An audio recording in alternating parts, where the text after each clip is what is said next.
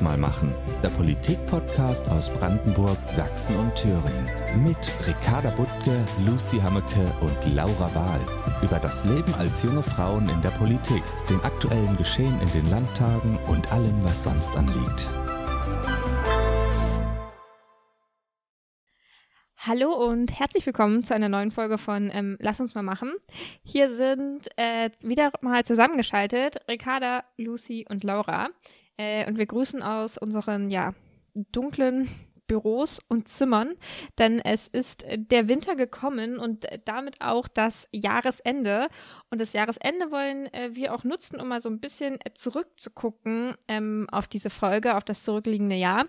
Ähm, und ich habe es auch nochmal genutzt, nochmal zurückzugucken, noch ein Stück weiter zu quasi ähm, unseren Anfängen, weil ich glaube tatsächlich, dass wir äh, zusammengekommen sind das allererste Mal, als wir die Veranstaltung gemacht haben zum Thema mehr als Wölfe und Wälder, wo es quasi auf so einen jungen grünen Blick auf, auf, auf Ostdeutschland ging, ähm, auf unsere Bundesländer.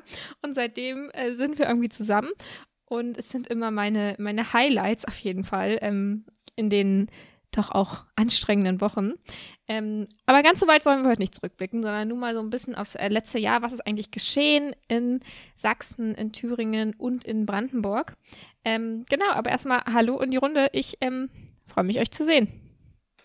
Hallo, schön euch zu sehen. Hey, hey. Genau, und ähm, wir wollen zurückgucken, aber wir wollen auch nicht alleine zurückgucken, sondern wir wollen gemeinsam mit euch, also mit den HörerInnen, ähm, ins Gespräch kommen über diesen Podcast, über das, was wir machen sollen, was ihr euch von uns wünscht. Dazu haben wir extra so ein kleines Evaluations- Dokument erstellt, quasi in einem Fragebogen, wo wir uns super, super, super, super, super, super freuen würden, ähm, wenn ihr den mit ausfüllen würdet. Äh, da geht es quasi darum, wie, was ihr euch von dem Podcast wünscht, was ihr euch äh, vielleicht auch von uns dreien wünscht. Vielleicht äh, wünscht ihr euch ja Live-Formate mit uns äh, vor Ort. Kleiner Hinweis, vielleicht könnte man sich das ja wünschen. Nein. Äh, ihr habt natürlich äh, völlig freie Bahn, euch was zu wünschen. Uns würde es total helfen in der Arbeit, wenn ihr so, wenn ihr den Evaluierungsbogen ausfüllen würdet. Und wir packen ihn natürlich in die Show Notes. Und damit ihr noch motivierter seid, äh, das Ganze zu machen, verlosen wir auch unter allen Teilnehmenden Überraschungspakete, äh, die dann quasi zu euch kommen. Macht mit, es gibt ähm, ein wunderbares, tolles, ähm, unkommerzielles äh, Weihnachtsgeschenk. Genau, das heißt, wenn ihr es noch vor Weihnachten macht, äh, können wir es hoffentlich auch noch pünktlich äh, versenden.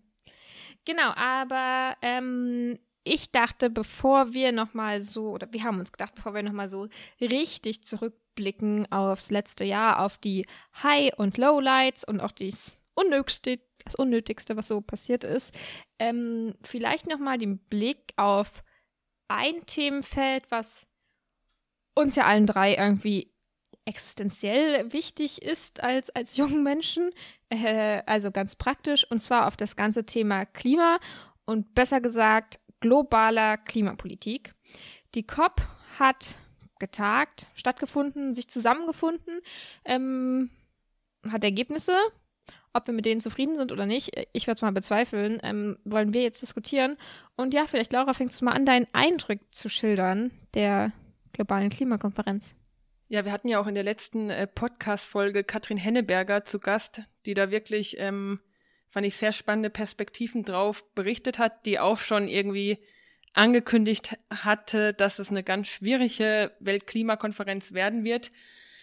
Und ich würde sagen, ich fange mal mit dem wirklich Positiven an dieser COP an. Das war ein Thema, das hatten wir auch mit ihr diskutiert, nämlich die Frage nach Loss und Damage, ähm, nämlich die Frage nach äh, Verlusten und Schäden, wenn man es übersetzt. Es geht darum, dass insbesondere die reichen Industriestaaten historisch gesehen einfach am allermeisten äh, dafür verantwortlich sind, dass die CO2-Emissionen so stark gestiegen sind und dass es eben insbesondere auch andere ähm, Teile der Welt in Form von Fluten, steigender Meeresspiegel, Dürren, Hungerkatastrophen äh, etc.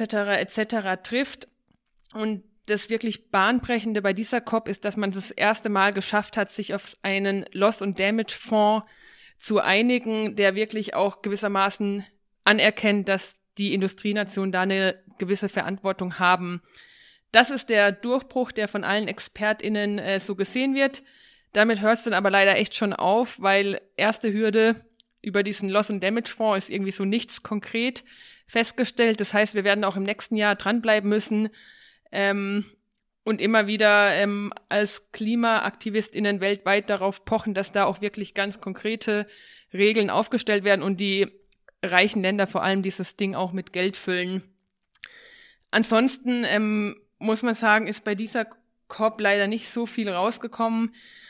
Besonders ähm, ernüchternd ist, dass man eigentlich nur am Kohleausstieg festgehalten hat und dass anscheinend die Länder, die vor allem Gas exportieren, Ägypten ist selbst äh, ähm, Afrikas wichtigster Gasexporteur, dass die praktisch verhindert haben, dass man auch den Ölausstieg und den Gasausstieg weltweit ähm, mit auf den Weg bringt.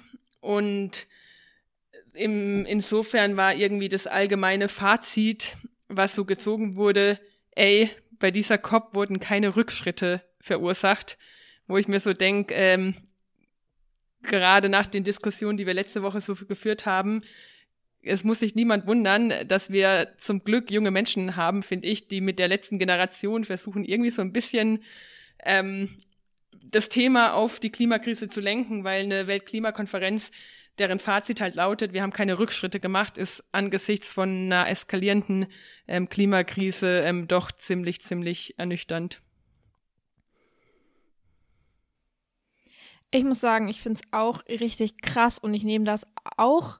Und ich glaube, da müssen wir auch als, als Umweltpartei, unter anderem Umwelt- und Klimapartei, echt aufpassen. Aber was nämlich nicht nur bei uns war, dass es immer wieder Debatten gibt, die das ganze Thema Klimaanpassung in den Mittelgrund rücken. Und versteht mich nicht falsch, ne? Ich glaube, es ist unglaublich wichtig, für lebenswerte Städte zu kämpfen, in denen Bäume stehen, weil Bäume sinken das, äh, senken irgendwie die Temperaturen in den Straßen. Und ich kenne diese Bilder und die überzeugen mich und ich bin wirklich für jeden Baum.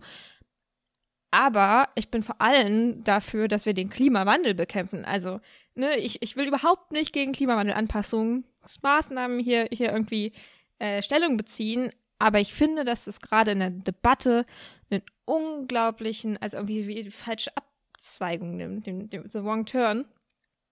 Und wir uns vielleicht mal darauf fokussieren sollten, wie wir genau das hinbekommen, es verhindern, dass das Klima so sehr erhitzt. Und das finde ich echt krass. Also Lucy, ich kann mich voll anschließen an dem, was du sagst, auch an dem, was du sagst, Laura. Ich ähm, finde es auch super wichtig, dass wir über Klimaanpassung reden, aber wir müssen erstmal ganz grundlegend im Klimaschutz vorankommen. Und es ist ja auch so, wenn wir über Klimaanpassung reden, die Dimension, in der wir jetzt Klimaanpassung betreiben müssen, ist echt nochmal eine ganz andere, als die, die Länder im globalen Süden betreiben müssen. Und das liegt daran, dass wir einfach immer noch so viele CO2-Emissionen produzieren. Also das ähm, ja, von daher äh, kann ich mich dem Fazit nur anschließen, dass es ähm, deprimierend war zu sehen, dass die Klimakonferenz nicht die Ergebnisse gebracht hat, die eigentlich notwendig wären. Ähm, und dass auch bei ganz vielen Sachen, die irgendwie eigentlich positiv sind, ich habe zum Beispiel auch gelesen, dass sich erneuerbare Energien erstmals ähm, oder die Forderung danach, das mehr auszubauen, erstmals im Abschlussdokument findet, dass es aber so formuliert ist, dass ähm, da halt von einem emissionsarmen Energiemix gesprochen wird, was ähm, tatsächlich ja wieder ein Einfallstor sein könnte für zum Beispiel Gas, was langfristig eben keine Zukunftstechnologie sein kann. Also deswegen ist es irgendwie, sind so die kleinen Erfolge, die irgendwie vielleicht schon da sind, trotzdem nicht so, dass man sich so richtig drüber freuen kann. Und das ist ähm, ja echt voll deprimierend, aber vielleicht umso wichtiger, dass wir dann die Konsequenz draus ziehen, zu sagen, okay, ähm, wir versuchen jetzt Klimaschutz wenigstens in den Ländern voranzutreiben, wo wir irgendwie Verantwortung tragen, auch wenn das manchmal auch frustrierend sein kann. Genau, und über die Länder auch ähm, versuchen, Druck aufzubauen. Ich fand nämlich äh, von Luisa Neubauer ihre Einschätzung ziemlich spannend. Sie hat auf Instagram eigentlich ein relativ langes Video hochgeladen, wo sie auch nochmal dargelegt hat, dass halt die Rolle Deutschlands äh, irgendwie so halb überzeugend war, in dem Sinne, dass man zwar gesagt hat, ey, wir wollen aus den Fossilen aussteigen, das wäre weltweit notwendig, aber gleichzeitig halt gerade Deutschland eines der Länder ist, was weltweit irgendwie Gaslieferverträge ähm, abschließt und in unglaublich hohen Mengen Gas importiert. Und äh, so ein weiterer Punkt, der mir gar nicht so bewusst war, aber ich glaube, wir hatten da mit Katrin auch schon drüber gesprochen, dass ähm, die Kohle, der Kohleimport insbesondere aus Kolumbien sich jetzt enorm erhöht hat aufgrund der Gaskrise und damit äh, dort so ein krasser Biodiversitätsspot auch in, in äh, Gefahr gebracht wird.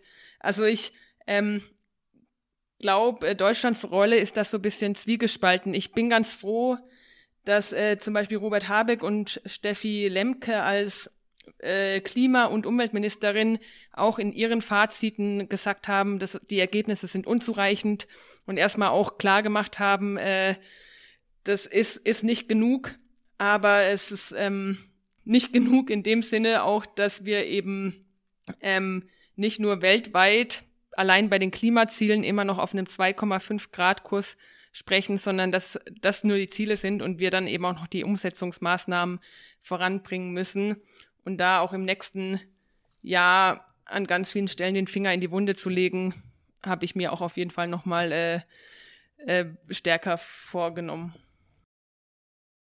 Was ich auch jetzt nochmal aus Länderperspektive total krass fand, ich weiß nicht, wie bei euch im Parlament die Klimakonferenz diskutiert wurde, ob sie überhaupt diskutiert wurde, bei uns nicht so richtig. Wir hatten eine ähm, aktuelle Stunde zum Thema Verkehrs- und Verkehrswende, wo wir es ein bisschen angeschnitten haben und die AfD hatte auch Anträge dazu, dass wir das Geld, ähm, was wir in den Klimaschutz investieren, eher oder komplett streichen sollten und das in die Klimaanpassung vor allem in die der Landwirtschaft investieren sollen.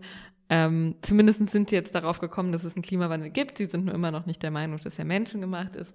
Kann man sich jetzt drüber streiten, ob es besser ist oder schlechter als viele Anträge vorher. Ähm, in jedem Fall nicht konstruktiv.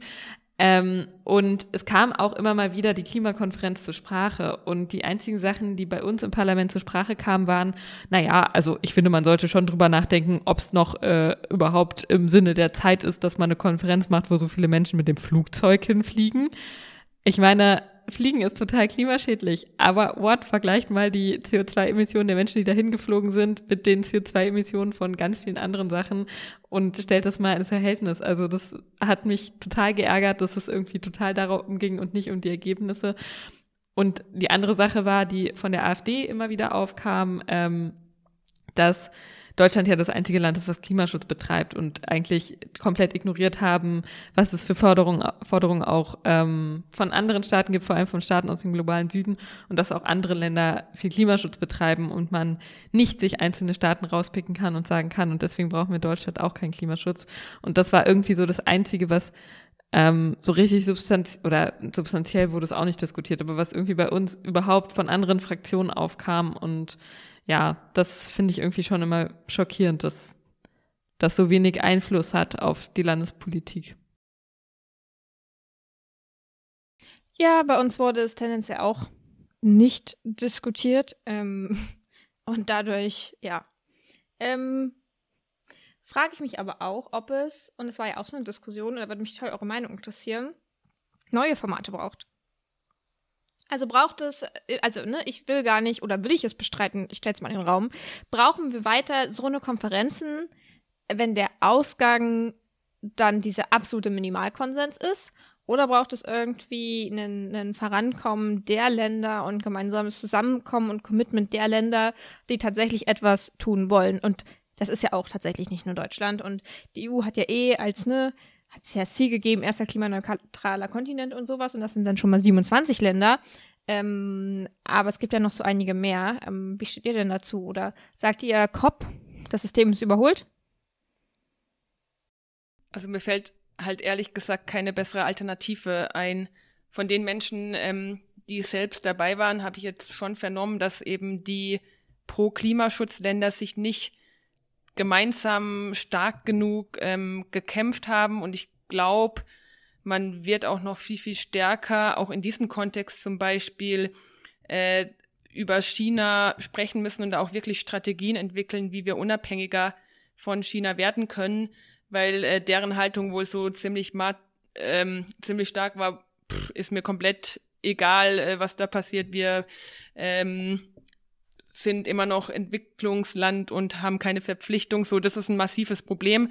Aber ich glaube, ähm, dass es da schon auch irgendwie eine Vernetzung unter den Ländern gibt, die vorangehen wollen und ob man das jetzt auf der COP oder unabhängig davon macht, macht am Ende wahrscheinlich keinen Unterschied. Aber ich nehme schon, auch wenn jetzt nicht viel bei rauskam, da immer noch die COP als einmal pro Jahr als eine doch bemerken, also als eine Versammlung war, die ähm, auch bemerkt wird und ähm, auch für zivilgesellschaftliche Organisationen oder so aus dem globalen Süden manchmal doch eine Möglichkeit ist, ihre Stimme irgendwie zu erheben und hörbar zu machen. Auch wenn vielleicht in einem unbefriedigenden Outcome. Also ich würde auch sagen, dass ähm, es jetzt blöd wäre, Formate wieder abzuschaffen. Also es klingt so ein bisschen lapidar, ne? Aber wenn man wir haben es überhaupt geschafft, jetzt irgendwie 27 Jahre in Folge so eine Klimakonferenz überhaupt erstmal ins Leben zu rufen. Wir nicht, aber Leute, andere Leute und Leute vor uns. Ähm, und ich, so deprimierend wir irgendwie über die Ergebnisse sind, es gibt zumindest Ergebnisse. Und ich glaube manchmal, also das ist zumindest auch das, was ich in den letzten Jahren im Parlament gemerkt habe, manchmal sollte man das sozusagen nicht zu kleinreden, dass überhaupt irgendwie diskutiert wird und zusammenkommt und dass ja sozusagen das Thema auch wieder in den Fokus rückt. Ich glaube nur, dass wir es schaffen müssen, in der Gesellschaft auch andere Schlussfolgerungen zu ziehen. Oder dass wir ähm, Klimaschutz in diesen zwei Wochen einfach dann auch mal ein prioritäres Thema in den Diskussionen ist, möglichst eigentlich das ganze Jahr, aber das ist sozusagen auch ja einfach stärker ähm, genutzt wird dadurch und ich glaube, da kommt man langsam hin, aber es ist irgendwie noch ein weiter Weg. Ich würde aber auf jeden Fall auch sagen, dass es trotzdem auch noch andere Formate braucht. Also dass es irgendwie generell ja auch nicht sein kann, dass nur Staaten miteinander reden, sondern dass wir auch Formate brauchen. Laura, du hast jetzt angesprochen, dass die Zivilgesellschaft sich da vernetzen kann. Vielleicht müssen wir dann drüber nachdenken, wie die Zivilgesellschaft da zum Beispiel auch noch eine stärkere Rolle bekommt und um das mal runterzubrechen, also auch überlegen, was können wir in den Ländern leisten. Also keine Ahnung, Berlin hat ja so einen Klimabürgerinnenrat eingeführt. Ich glaube, noch keins unserer drei Bundesländer, oder? Fragezeichen, vielleicht weiß ich es jetzt auch nicht. Aber wir haben es auf jeden Fall noch nicht. genau, also dass wir sozusagen auch auf anderen Ebenen gucken, was sind da ähm, Formate, dass nicht nur Politik mit Politik redet, sondern auch andere Akteure miteinander. Also vielleicht ein Satz dazu. Ich finde halt das Allerwichtigste im Klimaschutzbereich und das gilt für die Weltklimakonferenz wie auch ganz viele andere ähm, Verträge, ist halt dass man sich immer bewusst macht, die Ziele auf dem Papier allein reichen nicht, sondern es sind vor allem die Maßnahmen dahinter, die umgesetzt werden müssen, ähm, worauf der Fokus liegen muss. Und ich glaube, ähm, das ist eben auch der entscheidende Punkt bei der COP, wie viel Strahlungskraft der, die dann wirklich in die einzelnen Länder entfaltet, dass die dann auch konsequent ihre CO2-Emissionen reduzieren. Ja, ähm, vielen Dank euch beiden für, für eure Blick, für euren Blick auf die COP. Ich fand es äh, sehr spannend, das mit euch zu diskutieren. Ähm, ich finde eh, und das habe ich irgendwie schon angesprochen, mit Klimawandelanpassung, aber auch und natürlich auch verständlicherweise war ja auch in letzter Zeit vor allem das Thema Versorgungssicherheit im Fokus und auch das finde ich offensichtlich in dieser Situation gerechtfertigt. Ähm, aber auch hier habe ich den Eindruck gehabt, war das wirklich auch so ein Verdrängung, Verdrängungsfaktor ähm, von, von der großen Frage Klimaschutz langfristiger gedacht. Ähm, und deshalb ähm, cool, dass wir hier heute nochmal drüber gesprochen haben. Aber apropos gesprochen, ich glaube, das war jetzt eine schlechte Überleitung, aber ihr verzeiht mir das hoffentlich alle, die zuhören. Ähm, wollten wir ja jetzt nochmal so einen Rückblick werfen auf das, was so besprochen wurde in, in unseren einzelnen Bundesländern. So im Freistaat Sachsen, in, im Land Brandenburg und Seid ihr ein Freistaat in Thüringen? Natürlich. Laura? Nennt ihr euch Freistaat? Mhm. Ja, es sind die beiden Freistaaten und in, und in Brandenburg. Ähm, was waren denn so die wichtigsten Debatten oder vielleicht auch die wichtigsten ganz konkreten Erfolge bei euch im, im letzten Jahr? Ähm, also wenn ihr quasi zurückblickt und sagt, boah, das war wichtig, das war gut, das war wertvoll, sinnvoll. Ich fange vielleicht mal an, weil ähm, ihr wisst ja, das habe ich schon tausendmal gesagt, wir haben leider eine Minderheitssituation, deswegen ist, ähm, wäre noch viel mehr notwendig. Aber für diese Situation bin ich mit dem, was wir im Bereich der Erneuerbaren im Landtag geschafft haben, eigentlich ganz zufrieden, weil wir einerseits einmal einen Solarbeschluss mit der CDU gefasst haben, wo es darum ging, dass die Landesregierung eine Freiflächenverordnung und auch ein Solar, ein äh, Solarpflichtgesetz ausarbeiten soll. Dafür hatten wir eine Mehrheit in diesem Landtag bekommen. Und auch beim Thema Windenergie haben wir uns als grüne Fraktion ja sehr, sehr lange quergestellt, äh, weil wir diese 1000 Meter Abstandsregelung auf jeden Fall verhindern wollten. Am, Im Endeffekt haben wir es dadurch wirklich geschafft, eine Art von Beschluss zu fassen, der diese 1000 Meter aufweicht, ähm, die dadurch nicht mehr so hart macht und gleichzeitig auch nochmal so ein Maßnahmenpaket an die Landesregierung formuliert hat, wie man den Ausbau der Windenergie beschleunigen kann. Das waren so zwei zu kleine, aber ich finde angesichts der Rahmenbedingungen ganz doch beachtlichen ähm, Fortentwicklungen für den Ausbau der erneuerbaren Energien und das, ähm, was uns dann äh, letzten Monat wirklich nochmal extrem Rückenwind gegeben hat und uns auch in unserer Haltung bestätigt, ist ein Urteil des Bundesverfassungsgerichtes, was ähm, gekommen ist und der CDU-Fraktion eine ziemliche Klatsche verpasst hat. Denn ihr erinnert euch vielleicht, dass wir vor zwei Jahren mit äh, den Haushaltsverhandlungen leider äh, ein, das Waldgesetz ändern mussten und damit Windkraft im Wald komplett verboten haben in Thüringen. Ähm, damit hat ein Thüringen ein ziemliches negatives Alleinstellungsmerkmal. Damit fehlen einfach auch komplett notwendige Flächen für den Ausbau der Windenergie. Und das Bundesverfassungsgericht hat jetzt gesagt, liebes Thüringen, ihr hättet dieses Gesetz gar nicht ändern dürfen, denn ihr habt als Land da keine Zuständigkeit für. Ähm, das heißt, dieses Waldgesetz ist jetzt nichtig. Ähm, das heißt, wir dürfen auf Forstflächen und die Flächen, wo irgendwie die Wälder eh abgestorben sind, ähm, nutzen dafür dort ähm, Erneuerbare auszubauen und äh, damit einen ganz entscheidenden Fortschritt für mehr Klimaschutz hinzubekommen. Und das war doch ziemlich nice und ich hoffe, dass es der CDU-Fraktion auch ein bisschen zu denken gegeben hat und die hoffentlich ihre Haltung ähm, damit auch ein bisschen ja mehr pro Klimaschutz machen werden. Das ist ähm, die optimistische Hoffnung, die sich ähm, in den nächsten Wochen zeigen wird, ob die irgendwie vielleicht sich erfüllen kann im nächsten Jahr oder auch nicht. Und Brandenburg?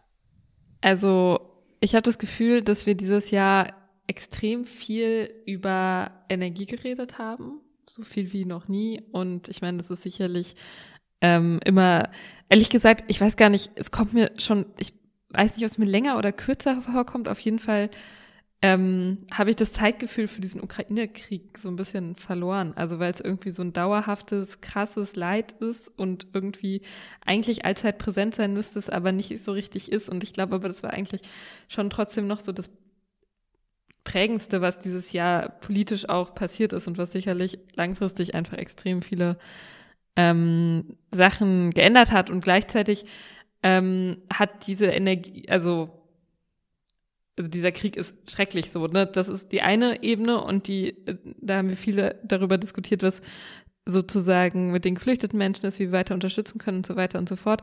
Und auf der anderen Seite, auf dieser ganzen Energiekrisenebene hat es halt auch in diesem Jahr Sachen möglich gemacht, die wir vorher ja nie denken konnten. Wir haben ja auch voll lang miteinander mal über das 9-Euro-Ticket geredet und wo wir damit hinfahren wollten und so weiter. Ähm, und dass wir jetzt über ein bundesweites 49-Euro-Ticket reden. Klar, das kommt einem jetzt im Vergleich dazu total teuer vor und so, aber wenn man sich mal überlegt, wenn man mal ein Jahr zurückspult, hätte irgendwer sich vor uns vor einem Jahr vorstellen können, dass wir über über ein Ticket reden, was bundesweit in allen Verkehrsverbünden gültig ist und einfach funktioniert. 49 Euro, so viel hat man normalerweise für ein Quer durchs Land-Ticket gezahlt für ein Wochenende. Und jetzt zahlt man das irgendwie oder soll man das zukünftig für, ein, für ein Jahr zahlen, äh, für einen Monat fürs ganze Land so zahlen. Also das ist schon auf jeden Fall krass. Ähm, genau, ansonsten kann ich mich voll vielen Sachen anschließen, lustigerweise, die Laura gesagt hat. Wir hatten ja in Brandenburg auch eine Debatte um 1000 Meter gesetzt und haben auch begleitend ganz viele Verbesserungen zur Windkraft beschlossen, die danach zum Teil auch vom Bund dann so angeordnet wurden, was uns natürlich auch ähm, bestärkt hat. Also gerade beim Umsteuern, wie, wie plant man Windenergieflächen? Wir haben auch ähm, zumindest den quasi Einstieg in eine Solarpflicht, noch nicht für alle Gebäude, aber für neue Gewerbegebäude beschlossen, die aber noch nicht gesetzlich umgesetzt ist. Also das ist dann auch so ein To-Do fürs nächste Jahr, mal zu gucken, was haben wir dieses Jahr eigentlich alles auf den Weg gebracht, was noch nicht abgeschlossen ist, bevor die Legislatur dann auch wirklich zu Ende ist.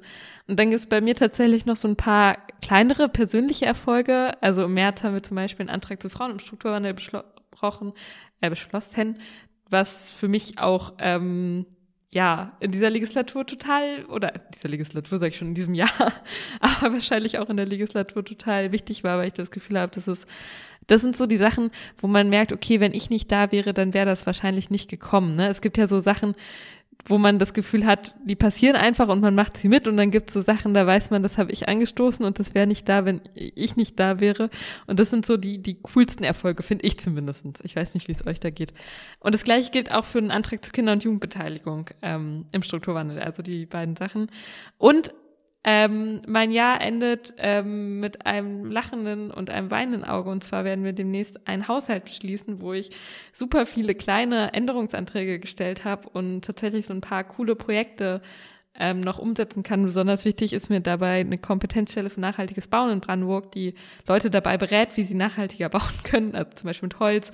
Ähm, das gilt sowohl für Wohnungsbaugesellschaften als auch für private Bauherrinnen oder so. Also von daher ähm, ist es total cool und auf der anderen Seite gibt es aber auch Sachen in diesem Jahr, die.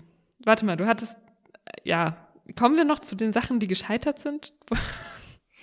Wir kommen noch zu den unnötigsten Debatten, aber du kannst auch gerne sagen, was gescheitert ist. Ja, also weil ich, ich also bei mir zumindest gibt es schon so zwei Wehmutstropfen. Also wir haben es in Brandenburg ähm, nicht geschafft, den RW 63 zu retten. Das ist so eine sehr kleine, niedliche Regionalbahn, die mit 30 km/h von Templin nach Joachimsthal fährt, manchmal auch ein bisschen schneller. Und ähm, das war ein Probebetrieb. Das heißt, es war mhm. keine richtige Linie, aber der Probebetrieb wird nicht verlängert, die Linie wird auch nicht implementiert. Das konnten wir nicht verhindern als Grüne und das ist schon echt, ähm, ja, blöd. Wir kämpfen weiter, sagen wir so. Also wir haben den Kampf auf jeden Fall noch nicht aufgegeben, aber Genau, und auf der anderen Seite werden viele von euch vielleicht auch die Debatte zum sogenannten Behördenzentrum verfolgt haben, wo voraussichtlich auch Gelder mit im Haushalt stehen werden ähm, und wir auch als Grüne langsam keine Möglichkeiten mehr haben, das zu verhindern. Und das sind so, ah, ja, also von daher blicke ich auf ein Jahr mit vielen kleinen Erfolgen, aber auch mit ähm, ein paar Sachen, die jetzt am Ende nochmal richtig wehtun und vor allem auf, also ich dachte, nach zwei Jahren Pandemie kann uns politisch eigentlich nichts mehr schocken, aber doch das geht mit einem Angriffskrieg in Europa. Also ich habe ein sehr gemischtes ähm, Jahresfazit. Boah, und jetzt habe ich voll lang geredet, sorry. Äh, gar kein Grund für, für schlechtes Gewissen. Ähm, ich fand es total spannend, nochmal noch mal deinen Einblick zu hören. Ähm, ja, du hast natürlich recht, irgendwie der 24. Februar war echt eine, eine krasse Zäsur, zu Recht eine krasse Zäsur. Ähm, ist natürlich irgendwie auch finde ich, jetzt im Nachhinein betrachtet so, ich meine, 2014 war ich äh, noch lange nicht irgendwie in der professionellen Politik, war ich noch nicht mal in der grünen Jugend, aber wenn wir uns nochmal zurückerinnern, da hat das Ganze ja, also auch da könnte man sagen, hat es nochmal vorher begonnen, ne? aber seit 2014 ist Krieg ähm, in der Ukraine, jetzt nochmal dieses, äh, die krasse Zäsur mit dem 24. Februar, ähm, die das natürlich ganz krass auch geprägt hat, also auch tatsächlich bei mir persönlich, also ich habe auch ähm, sehr nahe Angehörige, die irgendwie in der Energiewirtschaft tätig sind und das war alles nichts, ähm, also es war halt auch so irgendwie eine sehr krasse Zeit. Also einerseits dieses krasse Leid, ja, nicht un also so mittelbar mitzuerleben, ähm, und dann auch die Auswirkungen, die es irgendwie in, in Deutschland hat, war das äh, schon ein krasses ähm, Thema, hat andererseits aber auch, und das heißt, äh, du hast es irgendwie mit dem 9-Euro-Ticket angesprochen, ähm, Ricarda, aber ihr ja auch jeweils in euren Ländern und ja auch im Bund, hat hier, was irgendwie den Ausbau erneuerbarer oder wie sie ja zwischendurch mal hießen, kurzzeitig, zumindest als die FDP noch dachte, man kann damit politisch Gewinn machen, äh, Freiheitsenergien genannt worden, ähm, hat da wirklich Politik handlungsfähig plötzlich gemacht im Bereich erneuerbare Energien, so was ich ja nicht erwartet hätte um ehrlich zu sein, als es dann plötzlich anfing mit dem Osterpaket und mit dem Sommerpaket und plötzlich ändern wir hier 18.000 energiepolitische Gesetze, die dafür sorgen, dass jetzt plötzlich der Ausbau beschleunigt wird. Ähm, das war schon ähm, wirklich krass. Wir unterlegen das jetzt tatsächlich auch nochmal und ich würde sagen, das ist auch so ein bisschen der Big Point ähm, in Sachsen im Doppelhaushalt. Äh, wir machen ja zum Glück die ganze Tortur eines Haushaltsverfahrens nur alle zwei Jahre. Ich weiß auch nicht, wie ich das jedes Jahr oder wie man das jedes Jahr politisch übersteht. Ich äh, gucke da immer auch so mit, mit großen Augen ähm, auf den Bund.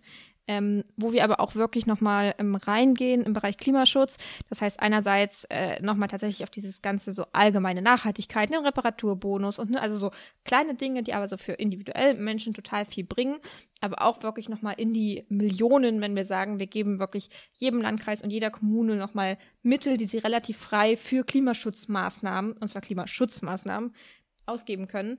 Ähm, und ähm, genau, also das ist halt auch nochmal so ein Schwerpunkt, wo ich es auch sehr gut finde, dass man quasi auch, weil keine kommunale Pflichtaufgabe, äh, den, zumindest bei uns, also den Kommunen, den Regionen wirklich nochmal Geld gibt, das Ganze anzugehen. Und ähm, natürlich auch ähm, in meinem Themenbereich, was mich noch sehr, sehr umgetrieben hat, ist das ganze Thema also so sehr, sehr klassischen Frauenpolitik und tatsächlich der wirtschaftlichen Teilhabe von Frauen. Und da also so ziemlich breit gedacht. Ich glaube, wir haben das ja hier auch schon diskutiert. So Lohndifferenz ist ja eh immer noch mal so ein Thema, ne? Ist ja im Osten noch mal geringer, währenddessen irgendwie da die Care-Arbeit sehr viel höher ist und wo auch echt äh, dieses Jahr ziemlich viel ähm, gelaufen ist, wo ich sehr, sehr glücklich drüber bin, wo wir auch einen, oder in Sachsen eine neue Richtlinie auf den Weg gebracht hat, wo es ganz explizit darum geht, ähm, also auch nochmal runtergebrochen auf verschiedene Zielgruppen unter Frauen, wirtschaftliche Teilhabe zu stärken. Das war echt, ähm, finde ich wichtig, muss man dranbleiben, weil es ist ja, also so, ich glaube, alle Probleme, die Politik irgendwie angeht, die sind ja nicht geändert mit dem Schnips, sondern ähm, irgendwie so langfristig und so weiter. Ähm, aber das hat mir irgendwie so ein bisschen Mut gegeben. So, so da ist echt was möglich manchmal. Ähm, ich, und jetzt versuche ich einen ich Übergang zu finden. Aber ja, total. Laura. Ich bin nämlich äh, super neidisch, dass ihr dieses Jahr mit einem, mit einem Haushalt abschließen könnt. Äh, wir haben zwar noch unsere Dezember-Plenarsitzung vor uns, aber ich prognostiziere zu 95 Prozent, dass wir dann leider keinen Haushalt beschließen können, weil wir mit der CDU-Fraktion gerade sehr anstrengende Debatten darüber führen, ob ein Haushalt im Parlament verhandelt wird, was das eigentlich normale parlamentarische Verfahren ist oder ob jetzt unsere rot-rot-grüne Landesregierung direkt mit der CDU-Fraktion irgendwelche Nachtragshaushalte auf den Weg bringt. Das ist eine absolut unnötige Debatte, die geführt wird. Ich denke, ich werde euch ähm, da zu Beginn des nächsten Jahres drüber mehr berichten können.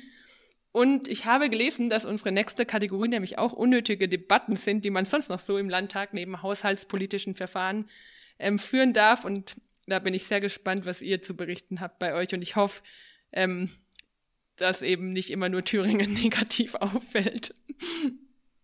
Ja, keine Sorge. Ich glaube, Sachsen hat da auch so seine äh, Glanzpunkte oder auch nicht. Immer mal wieder in den Debatten. Ähm, ich weiß es gar nicht so richtig. Ich bin äh, tatsächlich leider gerade sehr aktuell geprägt. Ähm, ist manchmal auch so ein bisschen vielleicht meine Schwäche, dass ich die Debatte rund um das ganze Thema Staatsbürgerschaft so, so krass finde. Und ich eh das Gefühl habe, dass wir sind ja hier in Sachsen in der Koalition mit CDU und Bündnisgrünen und der SPD.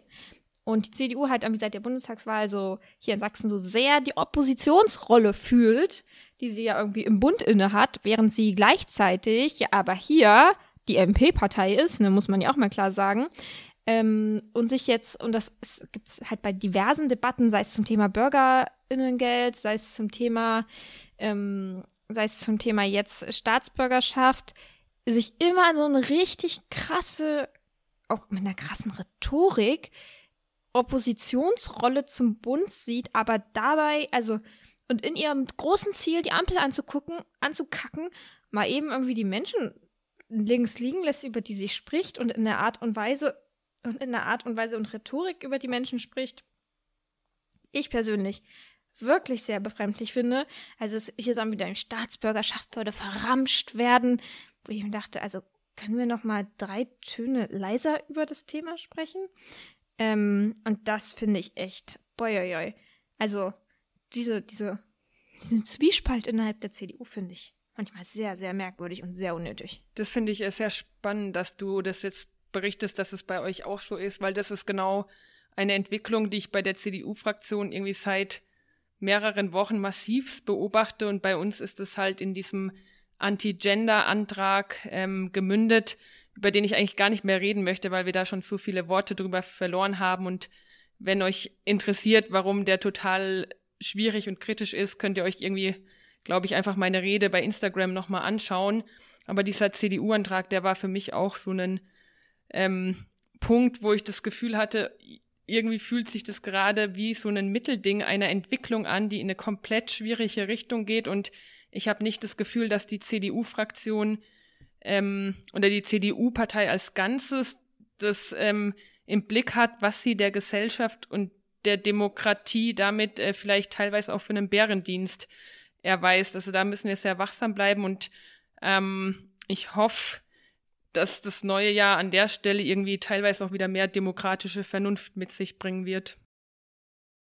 Also ich kann mich vielem, was ihr gesagt habt, anschließen. Ich glaube, manches bei uns nicht ganz so krass, aber meine zwei sinnlosesten Debatten des Jahres waren einmal die Atomkraftdebatte und damit meine ich jetzt nicht die Debatte über die ähm, kurze Laufzeit, mögliche Laufzeitverlängerung bis zum März, sondern damit meine ich irgendwie oder bis zum April, äh, sondern ähm, dass wir ständig im Landesparlament Grundsatzpositionen dazu hören, dass wir dringend die Atomkraft brauchen von unterschiedlichen Parteien und das, oh, also das nervt mich so hart, weil ich mich immer frage, okay, habt ihr mal drüber nachgedacht, wir brauchen Brennstäbe, ja, woher importieren wir die wohl? Doch wohl nicht etwa aus Russland. Also so irgendwie mal Sachen ein bisschen weiter denken als das, was einem gerade irgendwie in den Sinn kommt und dass Atomkraft, also dass die Atomkraftwerke zum Beispiel auch nicht dafür zu führen, dass der Strompreis jetzt einfach sinkt, nur weil wir ein bisschen mehr Atomkraft im Energiemix haben, sondern dass sich das ja immer noch am Gaspreis orientiert. Also es ist so, oh, also das hat mich auf jeden Fall sehr aufgeregt. Und dann äh, ein Thema, was Laura, glaube ich, ganz am Anfang angesprochen hatte, dass wir bei diesen ganzen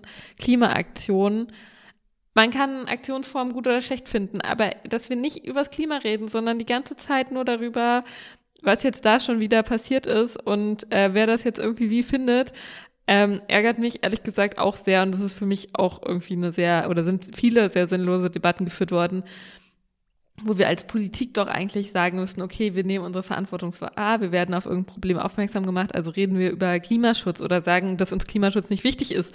Das ist ja auch eine Haltung, die ich scheiße finde, aber dann ist es wenigstens ehrlich.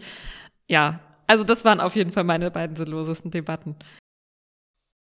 Äh, aber ich merke schon, dass sich äh, manche Debatten auch wirklich sehr ähneln, weil auch wir sprechen mindestens einmal im Monat über allgemein Atomkraft, aber niemand über ein sächsisches Atomkraftwerk. Ähm, vielleicht manche, außer manchmal die AfD. Also alles absurd. Aber es gab ja auch schöne Momente, so richtig schöne Momente dieses Jahr. Zumindest äh, hoffe ich das auch für euch. Ähm, was waren eure, eure schönsten Momente? Darf ich anfangen? Ich fange mal an und bin so richtig kitschig. Äh, mein schönster Moment, und ich habe wirklich drüber nachgedacht, war wirklich auch unser Treffen, als wir uns drei endlich mal in Leipzig getroffen haben und mal danach noch bei einem Burger da saßen und mal so reden konnten, so über all das, was man halt sonst mal so vor dem Podcast und nach dem Podcast bespricht, ähm, aber halt so über unseren Alltag und unsere Fragen und unsere Zweifel und unsere Pläne und ich fand das richtig cool und äh, große Plädoyer, bitte nächstes Jahr nochmal, bitte. Also ich weiß gerade gar nicht, was mein schönster Moment ist, aber das war auf jeden Fall auch ein echt schöner Tag. Also mir hat es voll Spaß gemacht, mir hat es auch voll Spaß gemacht, ähm, Bilder zu machen. Ich freue mich auch, dass wir jetzt mal Bilder gemeinsam haben, die ähm, mir auch persönlich richtig gut gefallen. Und von daher kann ich mich da auf jeden Fall anschließen.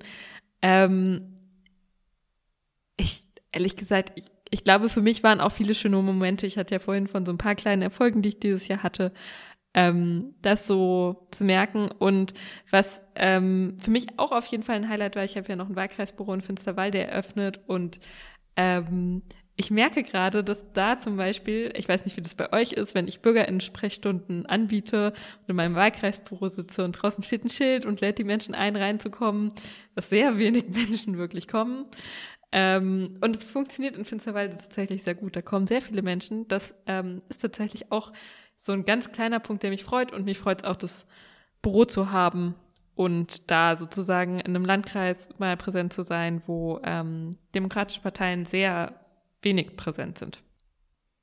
Ja, ich hatte äh, ganz natürlich auch unser Fotoshooting gleich als erstes auf der Liste, weil das tat echt gut und war schön, dass wir das endlich mal geschafft haben. Ansonsten muss ich sagen, war es irgendwie auch so eine kleine Selbstwirksamkeits- ähm, äh, Erfahrung, die ich äh, dieses Jahr hatte, als ich irgendwann Anfang des Herbstes gemerkt hatte, so es war eine komplett stressige Zeit, äh, viel zu viel zu tun, viel zu viele Aufgaben. Und ich hatte trotzdem das Gefühl, ich behalte einen Überblick über meine Aufgaben und ich bin nicht irgendwie überfordert. Und das mag vielleicht banal klingen, aber das war für mich irgendwie so ähm, dieses Gefühl von, ja, ich bin jetzt echt angekommen und ich weiß irgendwie, worauf ich meine Prioritäten lege und was ich politisch voranbringen will.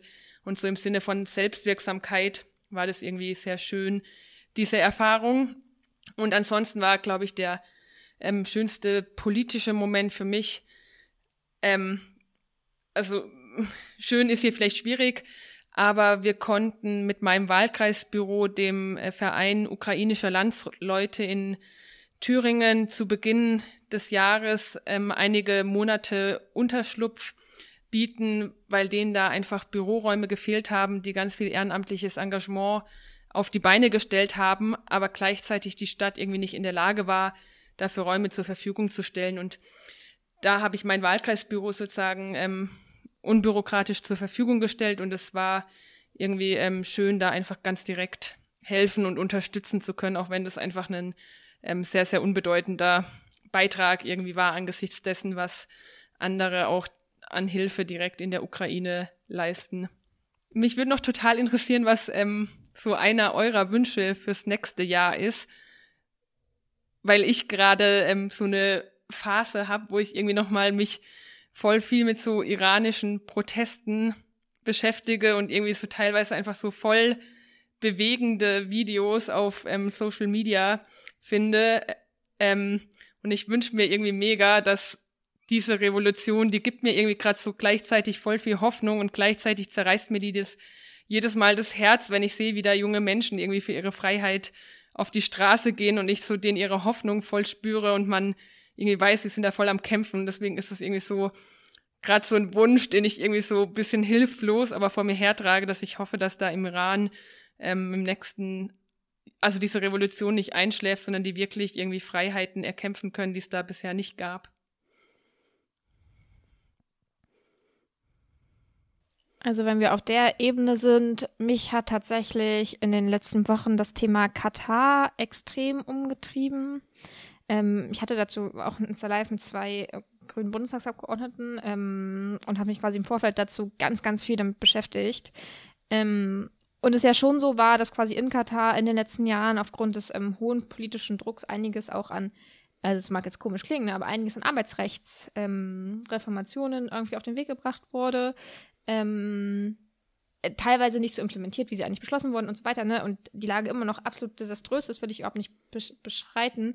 Aber ich die große Sorge habe, dass wenn diese WM vorbei ist und der öffentliche Blick schwindet, ähm, was dann quasi wieder Rolle rückwärts passiert. Ich weiß natürlich, dass es immer schwierig ist, dass die Aufmerksamkeit auf einem Thema bleibt, aber ich finde es total verheerend, wenn quasi die Aufmerksamkeit der Welt weg wäre wieder von Katar und es wieder komplett viele Schritte rückwärts. Und ich hoffe einfach, dass es nicht so ist. Ich meine, ich glaube, Lisa Amtsberg, Menschenrechtsbeauftragte der Bundesregierung, hatte auch gesagt, sie fährt nach der WM nach Katar, um dann mal mit den Menschen darüber zu sprechen. Ne? Was ist jetzt eigentlich mit den angekündigten Reformen und so weiter? Und bleibt das jetzt so? Und ich glaube, genau das ist der Ansatz. Und das würde ich mir einfach wünschen, dass da das Licht drauf bleibt. Also, ich kann mich euren Wünschen nur anschließen. Ähm, und vielleicht, weil wir ganz am Anfang drüber gesprochen haben, ich wünsche mir auch, dass wir in einem Jahr auf eine etwas ergebnisreichere Klimakonferenz zurückblicken. Ähm, ich glaube, das wäre schon voll viel geholfen. Dem wäre viel geholfen und hoffentlich eine, ähm, wo auch die Menschenrechte nicht aus dem Fokus geraten, denn wenn ich es richtig gesehen habe, heute ist die leider in Dubai. Das heißt, ähm, wir werden da auch weiter den Blick ähm, nicht nur irgendwie auf unseren innenpolitischen Problemen richten, dürfen lassen, sondern es ist ganz wichtig, dass wir irgendwie auch weiterhin über den Tellerrand hinausschauen und mm, mit besprechen, diskutieren, äh, versuchen, irgendwie einen Beitrag zu leisten, was im Rest der Welt passiert. Und mit diesen Wünschen, diesen, diesen Vorsätzen, ähm, würde ich vorschlagen, dass wir diese Podcast-Folge langsam beenden. Ähm, wir hatten vorher in der Vorbereitung gesagt, das wird eine richtig schnelle Folge kurz und knackig. Ähm, ist sie nicht geworden. Ich fand es trotzdem super, mit euch zu sprechen ähm, und eure Perspektiven zu hören. Sagen, es gibt mir auch jedes Mal immer wieder Kraft. Und weil ich natürlich pflichtbewusst bin, erinnere ich nochmal an die HörerInnenumfrage, an die ihr bitte, bitte teilnehmt. Wie gesagt, Link in den Show Notes. Ihr könnt was äh, verlost bekommen. Ähm, und ansonsten wünschen wir euch erstmal noch ein gutes Restjahr und dann hoffentlich gut, einen guten Rutsch. Es fühlt sich sehr verfrüht an, das jetzt zu sagen, aber ne, äh, dann auch irgendwann ins Neue. Tschüss. Ciao, ciao.